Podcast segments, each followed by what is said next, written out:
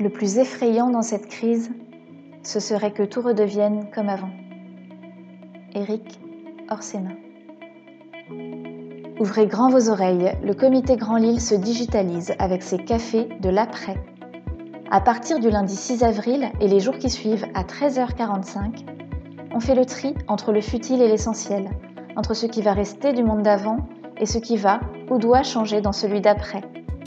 À l'heure du café, Jean-Pierre Le Tartre reçoit un invité, une personnalité de haut niveau au point de vue éclairant et éclairé. En 20 minutes chrono, il vous invite à prendre un vrai shot d'inspiration avec votre café avant de retourner télétravailler. Vous êtes prêts? Alors c'est parti Bien, on démarre. Bonjour euh, Christophe, euh, merci d'être là avec nous au 17e Café de l'après, organisé par le comité Grand Lille. D'abord peut-être de faire un, salut amical à Bruno Bonduel, le créateur du comité Grand Lille, ton oncle, et, qui a eu cette idée lumineuse de dire rassemblons les forces d'un territoire pour travailler ensemble sur des projets, pour travailler sur notre avenir, sur des actions concrètes. Et je veux dire qu'il a effectivement fait beaucoup pour notre, pour notre territoire. Il a fait beaucoup pour l'entreprise. Mais ça, tu, pourras nous parler de l'entreprise Monduel après, mais il a fait beaucoup aussi pour notre territoire. Et je voulais le saluer. Euh, tu as des infos tu, Comment va-t-il euh, Ça va, ça va. Il, ne rajeunit pas tous les jours, mais ça va. Bon, très bien. En tout cas, si tu as l'occasion de le voir, dis-lui qu'on pense bien à lui. D'accord. Euh, écoute, Christophe, je suis ravi de te recevoir parce qu'au fond, tu es bien sûr le président de l'entreprise Monduel, 3 milliards d'euros de chiffre d'affaires, 11 000 salariés dans le monde.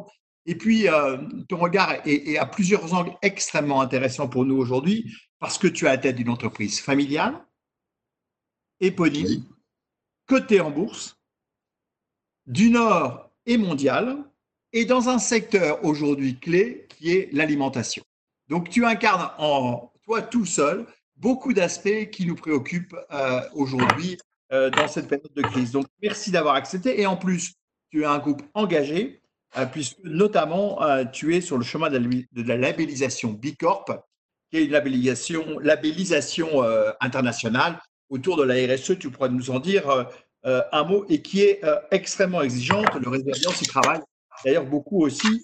Et tout le que les conditions d'obtention de ce label sont très élevées. Donc voilà, on va parler d'alimentation, de ce qui se passe aujourd'hui, de notre alimentation demain, de la nature. Euh, tu es euh, effectivement euh, très axé sur ces questions-là, la nature des agriculteurs, donc beaucoup de sujets qui, sont, qui sont sur la table aujourd'hui. Alors j'ai toujours une première question, Christophe, je te la pose à toi aussi. Qu'est-ce que tu vas faire le 11 mai? Alors, tu le reçois dans ton bureau déjà, parce que la connexion est hier, hein, simplement pour ça, mais oui, contrairement à d'autres que j'ai pu euh, écouter effectivement ou regarder en, podcast, je suis au bureau euh, pour deux raisons. D'abord parce que c'est très safe, parce que les bureaux sont fermés, donc je suis tout seul. Et puis. Euh, pas de petits-enfants ou d'enfants. Et puis la deuxième raison, c'est qu'il y a un réseau qui est bien meilleur que, que chez moi où c'est pas parfait. Euh, voilà, donc bah, bonjour, salut Jean-Pierre, et puis bonjour à tous, parce que j'ai cru comprendre qu'on n'était pas tous seuls à deux là. Voilà. alors qu'est-ce que je ferai à partir du 11 mai euh, je ne sais pas encore exactement. Moi, j'ai pas arrêté de travailler pendant cette période de confinement par des calls, par des visios, par des visites aussi dans des usines, parce que je tenais à être sur le terrain. Euh, voilà, donc euh, mon intention est plutôt de, de travailler ou de revoir des gens que j'ai moins vus et de voir des visus, c'est pas pareil qu'avec la froideur d'un écran. je pense notamment à à ma belle-mère, 92 ans, confinée euh, depuis deux mois, là-bas dans l'est de la France toute seule, et donc peut-être on aura le droit d'aller la chercher pour euh, qu'elle change un peu d'environnement. Et puis, euh, puis deuxièmement, le cercle amical aussi, un ami qui est notamment qui m'est cher et dont je voudrais mesurer la, la, taille de la barbe après deux mois de confinement, là-bas dans un petit bled en Bretagne, à Playboul, dont j'aurais beaucoup de plaisir à aller le, le voir. Voilà. Bien, alors, bon duel pendant cette crise. Euh, au fond, certains disent, mais bon duel, ça va parce qu'on mange, on a stocké des boîtes de conserve, on a dévalisé les rayons des, magasins pour acheter des produits, pour pouvoir manger, tenir le siège. Comment ça va, bon duel, aujourd'hui? Bah, si, on regarde rapidement le, business, effectivement, euh, euh, on a été littéralement et on continue à être littéralement dévalisé en conserve. Ça, a été le réflexe. On y est un peu habitué à chaque crise parce que les gens ont ce réflexe d'acheter des conserves, de faire des, des provisions de sécurité. C'est une grande question de savoir, chez nous d'ailleurs, ce qui se consomme et ce qui se stocke là-dedans. J'ose espérer, je forme un vœu pour que ce soit une occasion de redécouvrir des conserves euh, bah, la sécurité alimentaire, la diversité, la praticité, l'accessibilité prix aussi, et puis, euh, puis l'écologie. Je fais un petit coup de pub euh, pour expliquer que bah, la conserve, l'emballage métallique est recyclable à l'infini et qu'il est très très vertueux. Donc la conserve va très bien et partout dans le monde. ceci étant, la conserve ne pèse plus que 35-40% de nos activités maintenant. Le surgelé, c'est plus contrasté, ça va très bien en retail, mais l'essentiel de notre surgelé part en restauration et comme vous le savez, toute la restauration, les hôtels, les restaurants, les, euh, à part les hôpitaux, mais euh, les écoles et tout ça, c'est fermé. Donc, le, surgelé en restauration est tombé quasi, euh, quasi à zéro. Et puis, le frais, le frais bah, qui, qui va pas bien, qui va pas bien, notamment par le canal restauration qui en absorbe beaucoup et donc qui est en panne, mais aussi par le fait que ce sont des produits à, à durée de vie très très courte. Et je pense que les gens sont habitués à à aller moins souvent dans les magasins et prendre plutôt du coup des, produits à durée de vie euh, plus longue.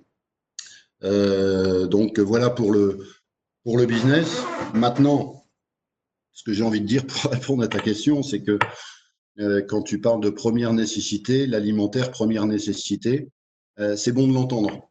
C'est bon de l'entendre après des mois, si ce n'est des années, de, de food bashing euh, incessant, euh, d'agri-bashing aussi au passage, et on est très très proche de l'agriculture, on en parlera sans doute un petit peu. Mmh. Euh, c'est bon d'entendre que bah, on a besoin de nous. Mmh. Et que bah, les critiques incessantes de l'alimentaire, bah, depuis un mois et demi, se font plus beaucoup entendre. Hein. Mmh. J'ai envie de dire au contraire. Au contraire, on redécouvre au passage sans doute que bah, on est un secteur un peu, un peu essentiel, appelle première nécessité, euh, heureusement, j'ai envie de dire que la crise sanitaire ne s'est pas doublée d'une crise alimentaire. Hein, vous avez tous vu et vous avez été frappés comme moi au début du, confinement euh, de euh, des gens qui se précipitaient dans les magasins, qui se battaient presque pour remplir leur caddie, un mouvement de panique. et bah, les gens, s'ils se mettent à douter de pouvoir manger, bah, ils sont presque prêts à se taper dessus. donc j'ai au passage, remarquez qu'il y avait une certaine focalisation des remerciements euh, qui tentent à s'élargir maintenant, mais focalisation bien sûr envers les personnels soignants, et c'est bien normal qu'ils soient applaudis tous les soirs à 20h, etc. Ça a été élargi ensuite à des publics type les, caissières, les transporteurs, etc. Mais très, très rarement, et, et, même le président, dans un déplacement récent, euh, est allé voir les agriculteurs, mais il y a eu il n'y a jamais eu un mot sur l'industrie alimentaire. Et, pourtant, euh, bah, nos 53 usines n'ont jamais cessé de fonctionner. je crois que ce qui est vrai pour nous est vrai pour l'ensemble de l'alimentaire. Mais on est une espèce de truc euh, absent, une espèce de back-office. On oublie que pour qu'il y ait quelque chose dans les linéaires des supermarchés, euh, bah, il faut qu'il y ait des gens qui travaillent dans les usines. Nos 53 usines n'ont jamais arrêté de marcher, de fonctionner alors même que dans certains cas, on a vécu des drames. Hein. On a deux de nos 53 usines euh, où on a vécu euh, deux décès de collaborateurs. Euh, eh bien, et on en a notamment une grosse à Bergame. Bergame, c'est devenu un peu un nom maudit aujourd'hui. Eh ben, même cette usine-là n'a jamais cessé de, fonctionner. et, ceci malgré un discours très contradictoire. Hein il est incrusté dans la télé, rester à la maison, et puis en même temps, on dit aux gens qu'il faut aller travailler. Hein, bon, aller comprendre quelque chose. En tout cas, moi, je note que ça s'est jamais arrêté, que les gens euh, euh, ont eu un sentiment de, responsabilité et même de fierté, euh, qui a été le moteur principal de, nos collaborateurs pour venir bosser, se rendant compte que eh ben, il fallait nourrir les gens et que ça, c'était une tâche tout à fait noble et justement, tu, as dit, je suppose, pour que l'ensemble des 53 usines continuent de fonctionner partout dans le monde. Hein. Donc, il y a une vision aussi des, conditions de travail euh, mondiales, en fait, hein, notamment en Russie et aux États-Unis, qui sont les deux grandes implantations euh, à l'extérieur de l'Europe euh, et de la France notamment. Je crois que les États-Unis sont même le premier pays aujourd'hui hein, du groupe mondial. Je suppose que tu as dû adapter l'organisation, tu as dû mettre en place des mesures spécifiques. Comment ça s'est passé? Entretenir un dialogue aussi avec chacun des collaborateurs et des salariés sur ces usines? Oui, tout à fait. Alors, on a dû évidemment adapter les, les, façons de travailler, évidemment toutes les mesures sanitaires habituelles. Euh, gérer les flux aussi hein, euh, au niveau des locaux sociaux, les, faire en sorte que les gens soient ne se croisent pas ou le moins possible, faire en sorte qu'ils soient euh, plus éloignés les uns des autres dans les usines. Dans certains cas, c'est pas simple à faire. Et je veux là au passage saluer d'ailleurs l'attitude de la quasi-unanimité des, IRP, des instances, des instances représentatives du personnel, qui ont été extrêmement compréhensives et collaboratives dans, dans, dans, ces choses-là. Donc ça ça n'a pas été simple, ça continue à ne pas être simple. Je pense d'ailleurs qu'il y a des choses qui devront perdurer, puisqu'on sait maintenant a priori que cette crise va durer longtemps. Euh, qu'on a devant nous en plus, puisque nous on a deux grandes époques hein, dans dans le groupe. On a l'époque où on où on étiquette, on conditionne, on expédie euh, des, des, produits saisonniers, et puis on a la saison elle-même. Hein, puisque on n'a pas encore trouvé le moyen de faire pousser des petits pois au mois de janvier.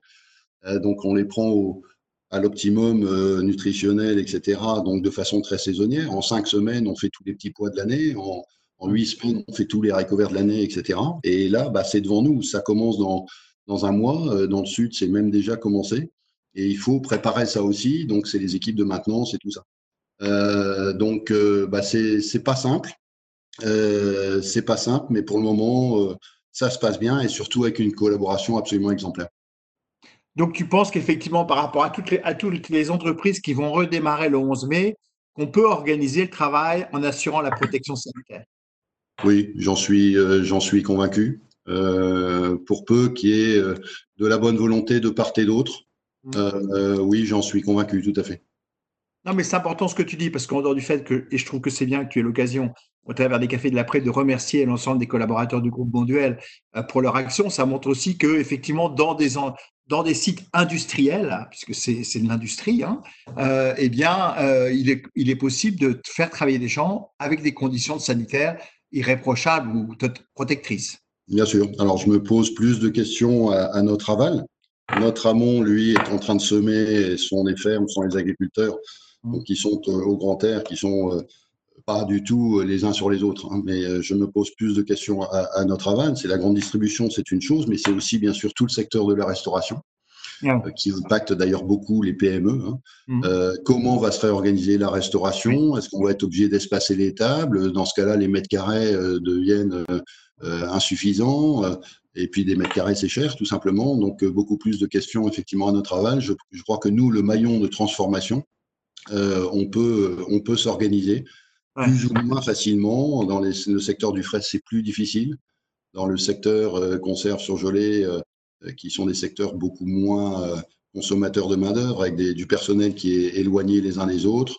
Pour peu qu'on gère les flux, qu'on gère, bah, c'est possible de le faire. Et d'ailleurs, on n'a jamais arrêté de le faire. Et j'ai envie de dire heureusement. Avant de passer à des questions plus sur l'alimentation, la nature, euh, euh, j'aimerais une question sur encore le groupe Bondel. Est-ce que tu penses qu'il y a des choses que vous êtes en train d'apprendre aujourd'hui qui vous seront utiles après la crise? Il y en a plein des choses. Euh, des crises de cette ampleur-là, bon, ça fait 166 ans qu'on existe. il y en a eu, je les ai pas toutes connues, bien sûr, parce que j'ai pas cet âge-là. Euh, on en a traversé beaucoup. Euh, ce sont des guerres, ce sont des événements climatiques, ce sont des incendies, ce sont etc. Euh, bah, cette crise-là, une fois de plus, prouve premièrement qu'il faut avant tout avoir confiance dans la capacité des gens à être agiles, à contourner les obstacles, à s'adapter. C'est, je pense, la, grande qualité des, des, collaborateurs, j'ai envie de dire, dans toutes les entreprises. On a la chance d'avoir ça aussi, des gens engagés et agiles. Alors, euh, pardon? Il faut l'entretenir simplement. Et, voilà. l'agilité est encore plus nécessaire dans un monde euh, d'incertitude. Alors, venons, venons maintenant un petit peu à la question de l'alimentation. Bon, euh, tu, as, tu as cité effectivement que le groupe Bonduel souhaite être le référent mondial du bien vivre par l'alimentation végétale. Et donc, c'est votre, votre moto en fin de compte. Déjà, est-ce que tu penses que par rapport aux questions liées à un nouveau mode d'agriculture euh, raisonné, agriculture bio. Je sais que entre l'agriculture raisonnée et l'agriculture bio. Il y a des débats sur le sujet et que peut-être tu peux nous en dire un mot d'ailleurs du débat entre l'agriculture raisonnée, l'agriculture traditionnelle, l'agriculture bio. Oui, il y, a, trois questions dans ta question, Jean-Pierre. Je ne sais pas par où il faut commencer. Est-ce que c'est. Par où tu veux. Cette question qu'on me pose souvent sur le bio, euh, voilà, est-ce qu'il faut commencer par le volet agricole? Est-ce qu'il faut commencer par plus, effectivement, ce qu'est notre ambition, notre mission, notre vision, telle qu'on se l'est définie, etc. Je ne sais pas par où il faut commencer. J'ai envie de commencer par le fait, effectivement, qu'on a euh, établi, euh, il y a maintenant huit ans, on a actualisé notre vision. Avant, nous pourrions, après, pour faire simple, le leadership mondial du légume transformé. Mmh. Euh, et on a complètement euh, changé euh, notre fusil d'épaule pour troquer le, mot de leader par le mot de référent, ce qui n'est pas du tout la même chose. On est sur un territoire beaucoup plus qualitatif que quantitatif. on ne parle plus chez nous du légume, mais on parle du végétal, ce qui ouvre des univers qui dépassent largement le légume. Et en fait, on s'est aperçu qu'on faisait déjà autre chose que, que du légume. Euh, voilà, faut, faut simplement rappeler quelques euh, quelques chiffres. Hein, simplement, euh, depuis que je suis né, je crois que la population mondiale a été multipliée par 3. La consommation de viande a été multipliée par 7. Hein, je, crois que c'est quelque chose comme ça. alors qu'il y a tout à fait moyen, par le végétal, d'avoir l'apport de protéines qu'il faut, etc. bon. Et donc, notre vision, c'est devenu non plus être le leader mondial du légume transformé, mais c'est devenir le référent, donc plus qualitatif dans les façons de faire, dans les façons de se comporter, etc. Le référent mondial du bien vivre par l'alimentation végétale. Hein, je crois que on peut mesurer la différence entre, ces, deux visions. Alors le bien vivre, bah, ça passe par plein de choses. Hein. Ça passe par, euh, évidemment, si je fais référence à la pyramide de Maslow, euh, la sécurité alimentaire déjà. Euh, sachant que chez nous, tous les modes de conservation euh, de nos végétaux sont par des traitements thermiques uniquement. Hein. on ne parle pas de conservateurs, etc. C'est la sécurité, c'est la santé, bien sûr. Le bien vivre passe par la santé. Euh, et on a notamment une politique, on en parlera tout à l'heure au niveau agricole, euh, non pas de faire du bio, même si on en offre, hein, parce que des consommateurs en réclament, mais de courir après le sans résidus. Hein, puisqu'on part du principe qu'il faut bien euh, soigner les plantes quand elles sont malades, mais en mettant les doses les plus faibles possibles et en, pouvant promettre qu'il n'y a pas de résidus de quoi que ce soit dans, le produit fini. C'est la qualité, troisièmement, avec ce principe de euh, faire pousser les légumes et les récolter à leur optimal, leur optimum nutritionnel. Hein, on ne fait pas, on ne cueille pas chez nous des, tomates vertes qui ont poussé dans des serres. Hein. Euh, et puis, c'est aussi le bien vivre plus large que simplement ce qui va dans l'estomac. C'est l'environnement. Hein. Pour bien vivre, il bah, faut avoir un environnement safe. Euh, ce sont euh, notamment toutes nos politiques de, d'économie, de ressources naturelles, d'eau, de, etc., dont on parlera peut-être. Ah. Donc, tu le citais tout à l'heure, euh, nous avons une convergence totale d'ailleurs entre la famille actionnaire de contrôle et, les collaborateurs pour, pour devenir, si possible, ce qu'on appelle maintenant une entreprise à mission. Nous, qu'on a choisi de, euh, de, euh, bah, de courir après la labellisation B Corp. Alors, je ne sais pas si ça parle à, certains qui, qui, nous écoutent. Hein. C'est une ONG américaine euh, qui s'appelle Bilab et, et, qui a un slogan que j'aime bien, c'est ne plus courir après un but qui serait d'être le meilleur au monde, mais d'être le meilleur pour le monde dans notre métier. Bon. Et avec ce, ce, claim que, que j'aime bien de using business as a force for good. Hein. Euh, qui, est très exigeant. Hein. D'ailleurs, euh, d'autres entreprises en France, hein, Danone aussi est sur le chemin de, la labellisation. Ils ne sont pas encore labellisés, mais ils sont sur le chemin comme toi parce que c'est rien de chemin en fait. Hein. Alors, ils ne sont pas encore labellisés, ils ont euh, des filiales qui le sont. notamment White Wave aux, États-Unis, une, grosse, une grosse filiale qu'ils ont faite par croissance externe d'ailleurs il n'y a, pas si longtemps. On a l'ambition, on se tire un peu la bourre tous les deux, mm. d'être le premier à être certifié, si possible, B Corp en tant que groupe. Hein. en tant que groupe, oui. Oui, parce qu'il y a des entreprises qui le sont, mais les groupes ne le sont pas encore. Dis-moi, est-ce que, cet engagement euh, euh, du mieux vivre, du bien vivre, va amener à ce que les prix à la consommation pour l'alimentation soient plus élevés? Et est-ce que, parce qu'au fond, la question du, on, évoquait avec Eric Orsena la dernière fois qu'en fait, on mangeait la part de l'alimentation dans le budget des ménages était de plus en plus faible. il y avait une course à la baisse des prix, au, moins cher. Est-ce que tu penses qu'aujourd'hui, il faut qu'on accepte de payer plus cher notre alimentation Et est-ce que tu penses qu'on est prêt à le faire? Bah, tu sais, euh, je suis très frappé de voir que le, budget alimentaire euh, dans le budget des, Français euh, n'a pas arrêté de se réduire. Mmh. Il s'est réduit à la faveur bah, de, tout ce qui est dépenses type tourisme, voyage, vacances, smartphone, vidéo, etc. les jeux vidéo, au passage d'ailleurs, étant pour moi plus contributeurs de la pandémie d'obésité euh, que la malbouffe. Hein. Bon, mais ça, on ne parle jamais. Mais de rester à faire des jeux vidéo dans son salon, c'est pas la meilleure façon euh, d'entretenir euh, sa santé. Alors, on parle en ce moment beaucoup, et je crois que Emmanuel Faber d'ailleurs l'a cité, de réériger la souveraineté alimentaire, l'autonomie alimentaire comme une priorité stratégique. Hein. de la même façon qu'on a redécouvert sans doute un certain nombre de choses sur le plan de la santé. Euh, je ne peux qu'abonder là-dedans euh, et que bah, peut-être que dépenser plus que 11 ou 12% de son budget en alimentaire, euh, c'est pas forcément idiot. pour manger mieux d'une part, pour manger aussi plus local d'autre part, ne pas regarder que le prix. On n'a pas été aidé depuis des dizaines d'années par un marketing des distributeurs très axés sur le prix, comme tu sais. Mm. Euh, donc euh, c'est pas simple et, j'écoutais j'ai écouté Barthé très attentivement sur le sur le sujet d'ailleurs. il n'y a pas très longtemps. Je pense effectivement que euh, l'autonomie alimentaire, ça comporte plusieurs choses. D'abord, faut pas rêver. Personnellement, je ne rêve pas. On ne peut pas tout faire d'un point de vue agricole dans une zone climatique donnée. Il faut pas rêver. On ne fera pas pousser du cacao, ou du café ou, des fruits tropicaux en France. Il hein. ne faut pas non plus rêver. Pour autant, il y a un certain nombre de choses qu'on pourrait euh, probablement relocaliser, et notamment dans le domaine d'ailleurs des protéines végétales. Hein, euh, le, soja brésilien pour nourrir l'élevage, euh, bah, on pourrait peut-être en faire un peu ici. Les légumineuses, on pourrait aussi les relancer. Les légumineuses sont, sont très riches en, protéines végétales. Simplement, il y a des chances que ça coûte plus cher. Et donc, est-ce qu'on est prêt pour ça à y mettre le prix? J'observe, j'observe assez souvent des différences de comportement d'achat euh, des consommateurs par rapport aux discours qui sont tenus. Bon.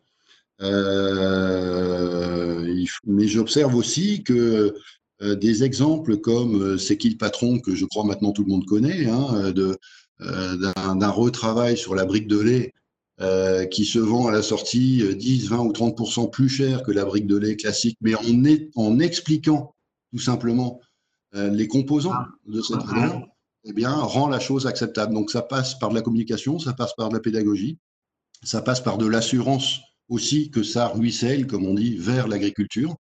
Euh, mais à ces conditions-là, je pense que c'est pas euh, c'est pas impossible. Alors, je vais tout de suite avoir une question qui suit ça, mais j'en avais une autre avant, mais je vais te faire celle-là tout de suite parce que quand tu parles justement de, ces produits, c'est qui le patron, etc. Est-ce que ceci veut dire que euh, vous avez développé, vous allez développer ou renforcer un nouveau mode de relation avec les agriculteurs Parce qu'il y a eu des débats entre les entreprises de transformation alimentaire et les agriculteurs. Comment tu vois la situation aujourd'hui de nos agriculteurs, qui n'est pas toujours simple? Au fond, je dirais pas toujours compréhensible non plus, d'ailleurs très bien, hein, parce que c'est complexe, euh, la situation est complexe. Comment tu vois cette situation et comment toi, en tant que, très grand industriel de la transformation alimentaire, tu peux aider justement les agriculteurs et au redéveloppement de l'agriculture euh, en France?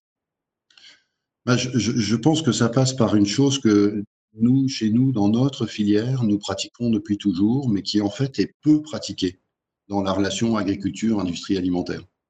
Euh, c'est la notion de contrat. Euh, nous travaillons chez Monduel en contrat de culture. C'est-à-dire qu'en clair, on a un cycle d'exploitation très très long. Euh, au mois de novembre, on réserve des terres qui vont être semées à cette époque-ci, qui vont être récoltées pendant l'été pour des produits qui seront vendus jusqu'à l'été d'après. Mmh. Et pour ça, il faut faire des contrats.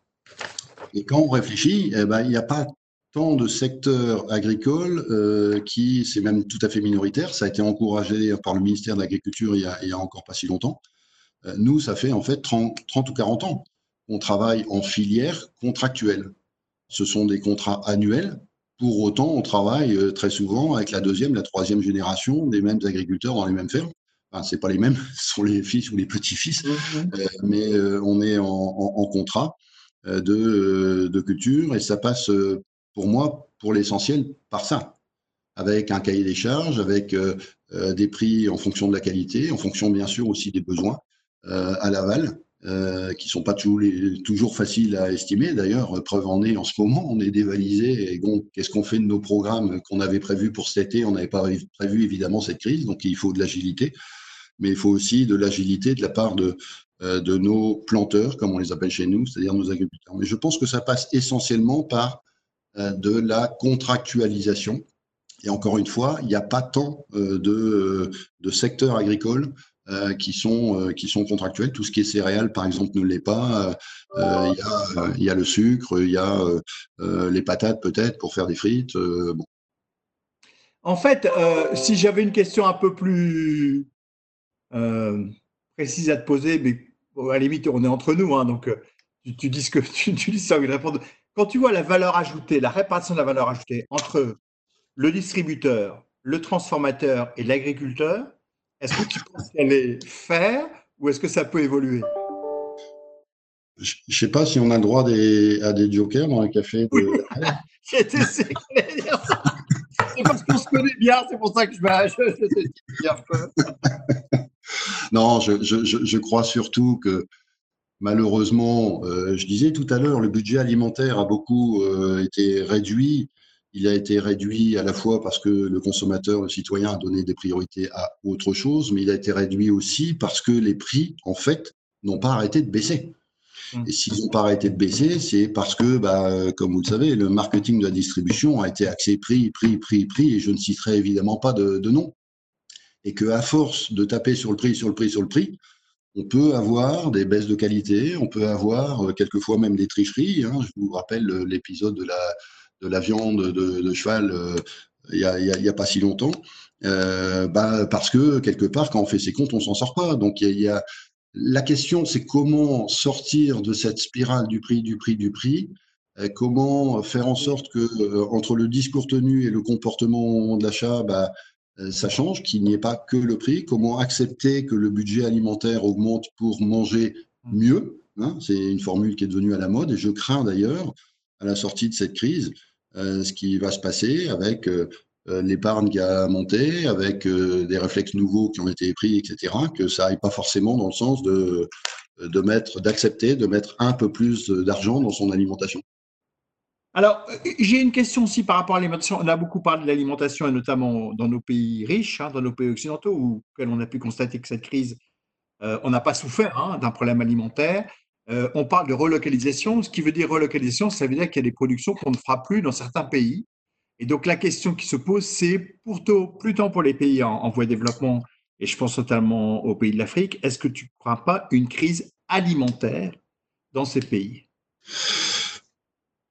La, question précédente, Jean-Pierre, que tu, que tu euh, posais, euh, euh, pouvait nous faire entrevoir un risque d'une espèce d'alimentation à deux vitesses hein, à l'avenir, ah. ou, qui aille encore plus vite dans le même sens, c'est-à-dire le bio, la qualité, etc.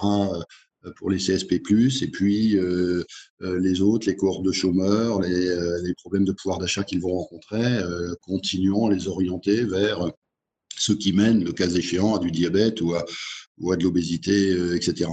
Mais j'ai envie de dire, effectivement, et tu as raison, et moi ça m'inquiète beaucoup, c'est que c'est pas à deux vitesses, mais c'est à trois vitesses. Hein. Il y a ceux qui mangeront bien, il y a ceux qui mangeront moins bien, et puis il y a ceux qui mangeront plus du tout. Et je pense notamment à l'Afrique. Chacun sait maintenant, dans les 10-20 ans qui viennent, l'Afrique sera surpeuplée. Euh, L'Afrique dépend pour son alimentation euh, complètement de l'importation, donc cuite des échanges internationaux demain. Euh, L'Afrique vit des fléaux, comme vous le savez, en ce moment, l'Afrique de l'Est est envahie par les criquets. Au moment même où cette crise des échanges commerciaux, etc., bah, ils sont en train de planter. Oui, mais pour ça, il faut, il faut des engrais, il faut des semences, il faut etc. Donc ça se passe au, plus mauvais moment. Et donc je crains effectivement beaucoup, moi personnellement, pour ce grand voisin africain avec des, milliards de, de personnes qui vivent sur ce continent. Bah, d'avoir une, une, famine. Il me semble qu'on a maintenant 135 millions, avant la crise, on avait 135 millions de gens en état de très grande pauvreté, pour pas dire de famine, en Afrique. J'ai entendu dire qu'on s'attendait à ce que ça double. Donc c'est extrêmement inquiétant d'un point de vue purement humain, humaniste, etc mais aussi euh, d'un point de vue d'ailleurs migratoire. Hein, euh, euh, on parle de, on parle comment dire de l'immigration climatique, des réfugiés climatiques, etc. on pourrait aussi tout simplement avoir des réfugiés alimentaires, tout simplement. Moi, je suis effectivement très très inquiet par l'après-crise au niveau africain qui était déjà pas en bonne situation. Bien, merci, merci Christophe. Est-ce que Sébastien, on a les questions de nos, amis qui nous écoutent? Oui, alors je veux vous dire que vous êtes très nombreux puisque le record de fréquence est battu et le record de questions aussi est battu. Donc Christophe, vous suscitez beaucoup de, beaucoup de questions. Je vais essayer comme d'habitude de les rassembler. Euh, je dirais qu'il y a deux, trois thèmes. D'ailleurs, Eric nous pose une question là sur le sujet que vous venez d'évoquer. Euh, y a-t-il des lieux ou des secteurs géographiques, des continents euh, dans lesquels vous n'êtes pas euh, dans le monde Et pourquoi vous n'y êtes pas? Oui, alors on n'est pas. Euh, alors ça dépend ce qu'on appelle être. nous sommes ah. présents commercialement dans une centaine de pays. en revanche, nous ne sommes pas présents en production dans tous les continents. Et nous ne sommes notamment pas dans ce grand continent. Moi, j'ai tendance à considérer qu'il y a deux continents d'ailleurs, et non pas un seul, qui est la Grande Asie. Euh, je ne sais pas où il faut mettre l'Inde. Hein. Euh, nous ne sommes pas euh, en Asie du tout. on a regardé, pour tout vous dire, en Chine. Hein. on ne peut pas être insensible au, au nombre d'estomacs qu'il y a en Chine. il se trouve que la Chine est, d'un point de vue agricole, euh, mal pourvu, hein, puisque pour la faire simple, la Chine, c'est 20% de la population mondiale, mais ce n'est que 10% de la surface agricole mondiale. La Chine n'a pas les moyens de nourrir sa population. Non seulement elle n'a pas les moyens, mais les Chinois n'ont pas confiance dans leur alimentation made in China. Euh, et ce qui crée des réflexes en Chine, qu'on a observé, c'est la culture du frais, frais, frais, même, même plus que le frais, le vivant. Euh, si vous allez dans des magasins en Chine, vous allez trouver euh, euh, des, crapauds vivants, des poissons vivants, des, même des insectes d'ailleurs, etc. Et le fait de les acheter vivants, bah, c'est le meilleur gage de qualité. Euh, évidemment, dans ce jeu-là, à aujourd'hui, compte tenu de nos métiers, on n'a pas grand-chose à offrir. J'ai envie de dire en plus que bah, on a déjà pas mal de fronts ouverts entre l'Amérique du Nord, l'Amérique du Sud, puisqu'on est au Brésil, l'Europe orientale. Et donc, euh, à courir trop de lièvres, on pourrait euh, se prendre les pieds dans le tapis. Merci. Alors, je continue sur les questions. Euh, il y a tout un chapitre autour des circuits courts, de la proximité, des locavores, du bio. Vous vous doutez qu'il y, a une avalanche de questions sur ces sujets-là. Et, et, la difficulté aussi de comprendre les habitudes des consommateurs euh, aujourd'hui, est-ce que vous avez l'impression que tout ce qui s'est passé pendant le confinement, je cuisine plus, je fais plus attention, ça va être une parenthèse ou vous pensez que ça peut s'ancrer durablement dans les habitudes des consommateurs? Ah, Moi, j'ai l'impression qu'il y a forcément au passage une redécouverte, euh, d'une certaine manière, de la cuisine faite à la maison. Euh, je crains que le retour à, la restauration professionnelle, out of home, comme on dit, euh, prenne, prenne du temps. vous savez que aux États-Unis, hein, le, taux de, repas pris en restauration hors de chez soi est supérieur à 50%. Hein. J'ai eu la, grande surprise un jour de découvrir qu'on vendait des appartements à Manhattan sans aucune cuisine. Mmh. Soit parce que les Américains se font livrer, soit parce que, etc., mais même pas de cuisine du tout. Donc je pense que de, ce point de vue, il, va y avoir une, espèce de, retour en arrière ou de redécouverte euh, euh, que, bah, après tout, euh, faire la cuisine, c'est sympa, ça peut varier. C'est voilà, c'est. je pense que ça va marquer de, ce point de vue. Alors des questions? Pardon. Oui. Continuez. Continuez. Oui, je ne vais pas être trop long parce que j'ai entendu tout à l'heure qu'il y en aurait pas mal de questions. Mais bon. Non, mais j'essaye de les rassembler de sorte que. J'essaye de les rassembler de sorte qu'on traite de thématiques. Il y, a, beaucoup de questions sur ces sujets de proximité. Et tiens, je trouve qu'il y a une question intéressante qui est assez concrète euh, de France. Comment un industriel comme vous euh, peut accompagner les circuits courts? Parce que finalement, on a parfois tendance à opposer toutes ces questions-là. Mais France nous dit, mais comment un industriel peut les accompagner? Bah, On peut les accompagner euh, de, plusieurs façons. Euh, d'abord, euh, on ne fait pas forcément que le métier traditionnel tel qu'on nous connaît, etc. On a le droit aussi d'investir dans des startups, ce qu'on fait. On peut s'intéresser à des secteurs comme les meal kits, qui sont ces repas confectionnés pour livrer à la maison et dans laquelle il y a une dose, le cas échéant, importante, si ce n'est même uniquement végétale, et dont on a le droit de s'intéresser à, ça. Et c'est la raison pour laquelle nous avions besoin de reformuler d'ailleurs ce qui était notre mission, notre vision, etc nous sommes attirés vers, euh, vers ça. Si en revanche, bien sûr, il s'agit de, de, relations directes entre la production agricole et, euh, et euh, le consommateur, là, je ne vois pas ce que peut être notre valeur ajoutée, euh, même dans l'organisation de, de, cette relation-là. Euh, je ne suis pas certain pour autant que ça devienne l'essentiel de la consommation sous, cette forme-là. Après, j'ajoute quand même qu'il y a sans doute, c'est un des enseignements peut-être de la crise pour le, consommateur, c'est un retour à une forme de vulnérabilité euh, et du coup d'ailleurs d'humilité sans doute par rapport à un certain nombre de choses. Moi, je fais partie de cette génération, comme euh, tous les trois, me semble-t-il, euh, qui bah, n'a pas connu la guerre, n'a pas connu de crise de ce type-là, a vécu d'une énorme liberté, etc. Et je trouve qu'il y a une forme de retour à euh, de prise de conscience de euh, la, vulnérabilité. Hein. C'est-à-dire, j'ai été marqué par ce bouquin, comme tout le monde, je pense, Homo sapiens, Homo Deus. Euh, on finit par se prendre pour Dieu et par être à l'abri, grâce à la science, grâce à tout ça, de tout. Euh, bah non, bah non, et ça fait du bien. Et au passage, peut-être que ça fait renaître des, des réflexes d'hygiène euh, des réflexes. Au passage, ça pose la question de l'emballage d'ailleurs, hein, qui est une grande question dans l'industrie alimentaire. Euh, voilà, bon, donc ça, ça, pose des questions au passage. D'ailleurs, sur l'emballage, euh, tu sais à quel point le, plastique avant la crise était banni et honni. On, on, reconnaît aujourd'hui un retour du plastique parce que c'est un outil de protection aussi des questions hein, d'hygiène. Comment tu vois cette évolution? Parce que l'emballage est clé quand même dans ton secteur d'activité et c'est aussi un agent très important touchant à l'environnement bien sûr. Euh, d'ailleurs, la France est, très en retard quand on se balade à l'international comme moi. On ne peut pas ne pas être frappé par euh, tous les fruits et légumes frais, par exemple, qui sont beaucoup plus préemballés euh, dans d'autres pays que la France qu'ils ne le sont en France. Hein, exposés à tout vent, sans aucune forme de protection, etc. Maintenant, sur le plastique, c'est évidemment une, grande question. Alors, je vais peut-être étonner, mais euh, d'un point de vue euh, empreinte écologique, le plastique est le meilleur emballage qui puisse exister. Euh, je parle bien d'un point de vue empreinte écologique. J'ajoute simplement à la condition qu'il soit recyclable et qu'il soit recyclé. Hein, c'est deux choses différentes. Recyclable, c'est facile. Recycler, c'est plus compliqué. C'est par les circuits de collecte, etc. Pour éviter notamment le continent de plastique sur les mers, etc. Mais pour peu que tout ça soit organisé, il ne faut pas jeter le, bébé avec l'eau du bain et, le plastique n'est pas un si mauvais emballage.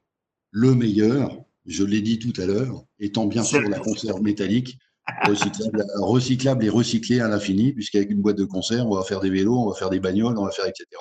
C'est recyclable à, l'infini à partir d'une matière première qui est extrêmement euh, existante sur la surface de la Terre, qui se régénère assez vite d'ailleurs, qui est le minerai de fer. Hmm alors, tous, le retour à la boîte de conserve, et en plus, ça conserve longtemps dans la boîte de conserve. Hein. On retrouve les vieilles conserves. D'ailleurs, en faisant nos placards pendant la période de confinement, on retrouve quelques vieilles conserves. Oui, mais tu sais, que, tu sais qu'en France, on, souffre de deux mots terribles. Conserve, c'est trop très proche de conservateur.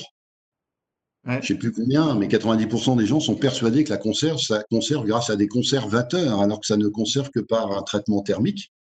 Et pire que ça, on parle de stérilisateur. Une conserve, c'est passé dans un stérilisateur. Stérile, c'est horrible comme mot, comme s'il n'y avait plus aucune richesse nutritionnelle, etc., ce qui est archi faux. Euh, on, récolte à l'optimum, nutritionnel les process détruisent un petit peu, mais à la sortie, il en reste beaucoup plus mmh. de nutriments que du frais qui a attendu ah, pendant des jours et des semaines. Bien, une autre question, Sébastien? Oui, absolument. On va passer sur l'organisation et, tout ce qui s'est passé pendant, pendant le confinement. des questions de Guillaume, de Véronique, de Marc. Là aussi, j'en fais une synthèse.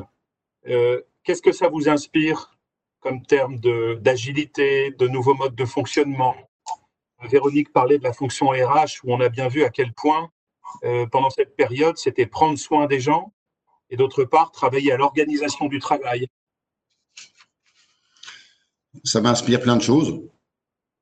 Euh, d'une façon générale, et je rejoins d'ailleurs euh, quelqu'un qui a été reçu avant moi, je pense que ça ne crée rien de nouveau, mais ça booste et ça amplifie et ça accélère un certain nombre de tendances. Euh, au passage, ça fait euh, redécouvrir peut-être un certain nombre de métiers manuels euh, qui sont essentiels dans, dans, notre société.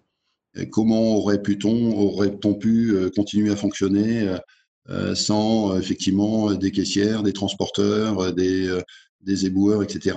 Et, il y a euh, là, je pense, une vraie question à se, poser. Euh, ça, euh, au passage, alimente une de nos valeurs chez Bonduel qui s'appelle la confiance, la confiance dans les collaborateurs. J'ai parlé un peu de l'agilité tout à l'heure. J'ai envie de parler plus. Moi, j'ai été très frappé de la conscience professionnelle.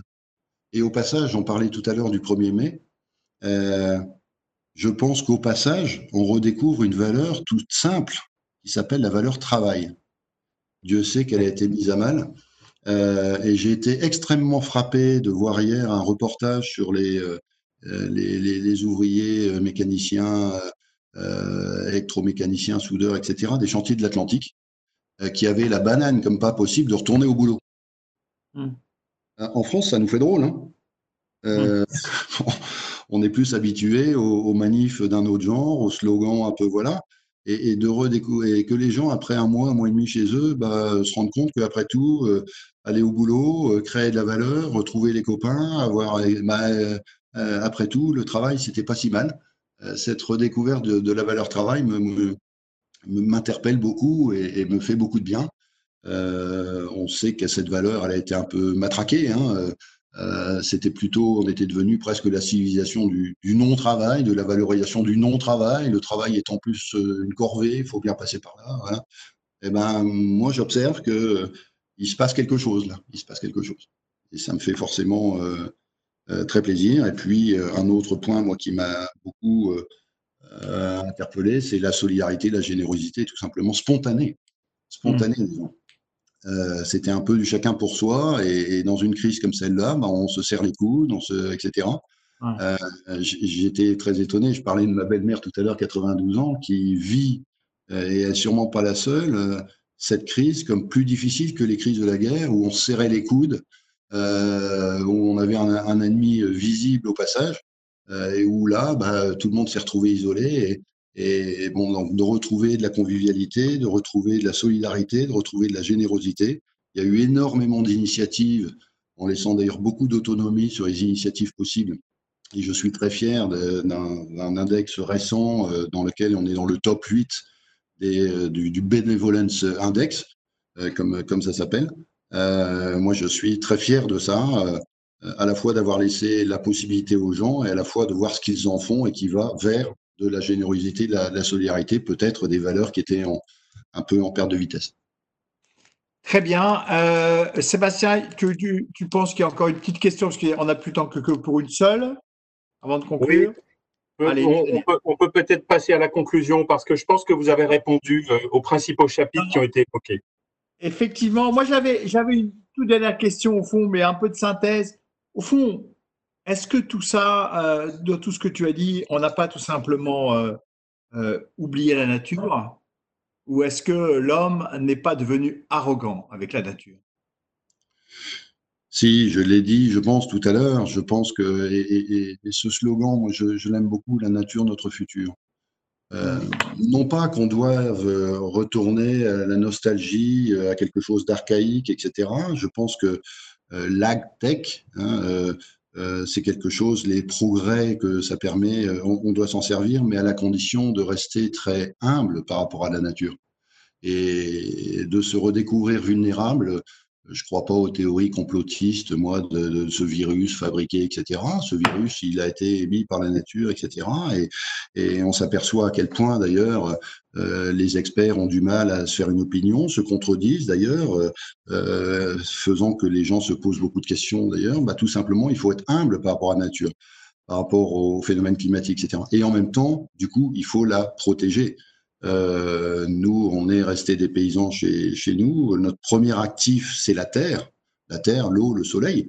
Euh, et donc de tout faire pour protéger cette, cet actif-là. On a beaucoup, beaucoup d'actions, on n'a pas eu le temps d'en parler, en ce sens d'économie de ressources naturelles, d'une agriculture, on parlait tout à l'heure, est-ce qu'il faut la dire raisonnée ou écologiquement intensive ou régénératrice, comme ça se dit maintenant, etc. C'est absolument essentiel, c'est dans nos gènes. Et en tant qu'entreprise familiale, euh, bah, ayant ce gène agricole en plus en nous, on n'a pas de mal à raisonner à long terme. On a inventé chez nous une catégorie d'investissement nouveau, d'ailleurs, du, du, type RSE ou développement durable, à payback plus long, mais euh, dont on sait que euh, bah, le, jour venu, on ne regrettera pas de les avoir fait. Et je crois qu'il faut Parce que tu un actionnaire patient. Parce que vous avez des actionnaires patients. Oui, absolument. On a du temps long pour nous et, ça nous permet de faire des choses que les exigences d'un actionnaire financier à hyper court terme, etc., euh, euh, ça lui plaît pas. Mais nous, euh, bah, on préfère gagner un petit peu pendant longtemps et puis être là pour, longtemps, être pérenne, etc. Et pour ça, prendre soin des actifs naturels qui sont mis à notre disposition. En tout cas, ne, tes engagements écologiques, au bon sens du terme, les engagements RSE écologiques euh, ne vont pas souffrir de la crise. Hein. Il n'y a pas une baisse d'intensité dans votre engagement sur ce sujet-là, malgré la crise qui peut être économique hein, dans les mois qui viennent, hein, qui peut être beaucoup plus difficile, même pour la, en termes de santé financière et économique de l'entreprise. Ça ne vous fera pas reculer sur vos engagements écologiques. Non, il n'y a que les idiots qui ne changent pas. Ça fait 167 ans qu'on y croit et ce n'est pas une crise comme celle-là qui nous fera changer d'avis. Merci Christophe pour cette bonne réponse et pour, merci pour ce moment avec, euh, avec toi où tu as pu nous parler euh, de ton entreprise Monduel, de l'agilité. Je souligne aussi, et, on, s'y associe tous, les remerciements à l'ensemble des collaborateurs de Monduel qui ont travaillé dans leurs 53 usines pendant cette crise avec euh, les dangers sanitaires hein, que vous avez bien entendu essayé de protéger au maximum, mais qui étaient réels et qui ont permis de continuer, en fin de compte, la production euh, au fond euh, alimentaire hein, et de fournir en fait aujourd'hui un système alimentaire qui en France, euh, en tout cas, a très bien fonctionné pendant, cette crise. Je souligne aussi ce que tu nous as dit sur bon duel entre le leader et le référent. J'ai bien aimé ça. Je pense qu'effectivement, on s'est un peu enivré par le terme leader, mais le plus important, c'est d'être la référence sur un marché, d'être le référent. Je suis absolument convaincu de ceci. Je pense aussi qu'il est important de souligner ce que tu nous disais sur la souveraineté alimentaire, euh, qui pour toi est un objectif important, même s'il faut faire attention à ce que cette souveraineté alimentaire ne soit pas un élément qui contribue à ce que tu as appelé l'alimentation à trois vitesses, c'est-à-dire euh, ceux qui se nourriront de bio, ceux qui se nourriront euh, dans les pays riches d'une nourriture un peu plus rapide, je dirais, de moins de grande qualité, et puis ceux qui vont mourir de faim, qui sont la troisième catégorie, et le risque très important qu'on voit pointer, et ça c'est un retour par rapport aux tendances d'avant, euh, le risque de famine euh, auprès de nombreux euh, de, nos, de nos amis d'Afrique. Voilà, et au fond, tu lui dis que il est clair qu'à la tête de l'entreprise aujourd'hui, tu as vos engagements écologiques, vos engagements environnementaux sont encore plus forts que jamais parce qu'au fond de compte, cette crise nous a appris la vulnérabilité, ça c'est très important, euh, et euh, tu citais aussi la valeur travail. Ce que je voudrais dire aussi, c'est que, et je suis, on l'a dit souvent dans les cafés de la presse, je te là-dessus, c'est qu'au fond, cette crise euh, accélère des tendances qui existaient, hein, beaucoup plus qu'elle n'en crée de nouvelles hein, sur le travail, sur l'environnement. Le digital, hein, le digital aussi. voilà, le digital, comme je dis, le digital est devenu populaire au bon sens du terme avec cette crise en fait. Et, mais elle, ne fait pas qu'accélérer, et, je, je, notais un mot en t'écoutant, et elle repositionne un, des valeurs et un certain nombre de, de, de, de, fonctions et de travail dans la société. Une sorte de repositionnement de, l'utilité, en fin de compte, de certains de nos, de, nos, des acteurs de la société. on a cité bien entendu le soin, l'alimentation et d'autres. Voilà, merci beaucoup. C'était très intéressant. Merci beaucoup à tous de nous avoir écoutés ce 17e épisode. Nous aurons demain le préfet Lalande, qui, est un grand personnage de l'État, euh, que j'apprécie beaucoup, et qui a effectivement mené aussi euh, la coordination de cette crise entre les différents acteurs et, l'État. Et ce sera important aussi, parce que en préparant, il nous a beaucoup évoqué cela, montrer à quel point la crise lui a permis de faire redécouvrir l'agilité au sein des services de l'État je pense que tu as parlé d'agilité auprès de l'entreprise individuelle, ce sera important de, discuter effectivement de comment le préfet perçoit cette agilité euh, au service de l'État, de l'agilité de l'État dans cette situation de crise. Et puis je vous rappelle que jeudi, nous aurons Cynthia Fleury, psychanalyste bien connue, euh, qui viendra nous parler euh, du soi dans la crise et du mois dans la crise. Euh, je pense que ce sera aussi extrêmement riche et intéressant. Et vendredi, comme vous l'a dit tout à l'heure Sébastien, ce sera la fête du travail. Eh bien, nous recevrons justement euh, ces acteurs repositionnés, revalorisés, puisque nous aurons une infirmière, nous aurons un professeur et aussi un commerçant qui viendront nous éclairer sur ce qu'ils ont vécu pendant cette crise et nous éclairer sur ce qu'ils voient qui doit être changé euh, suite à ce que nous avons appris pendant cette crise. Merci à tous et rendez-vous à demain. Merci Christophe.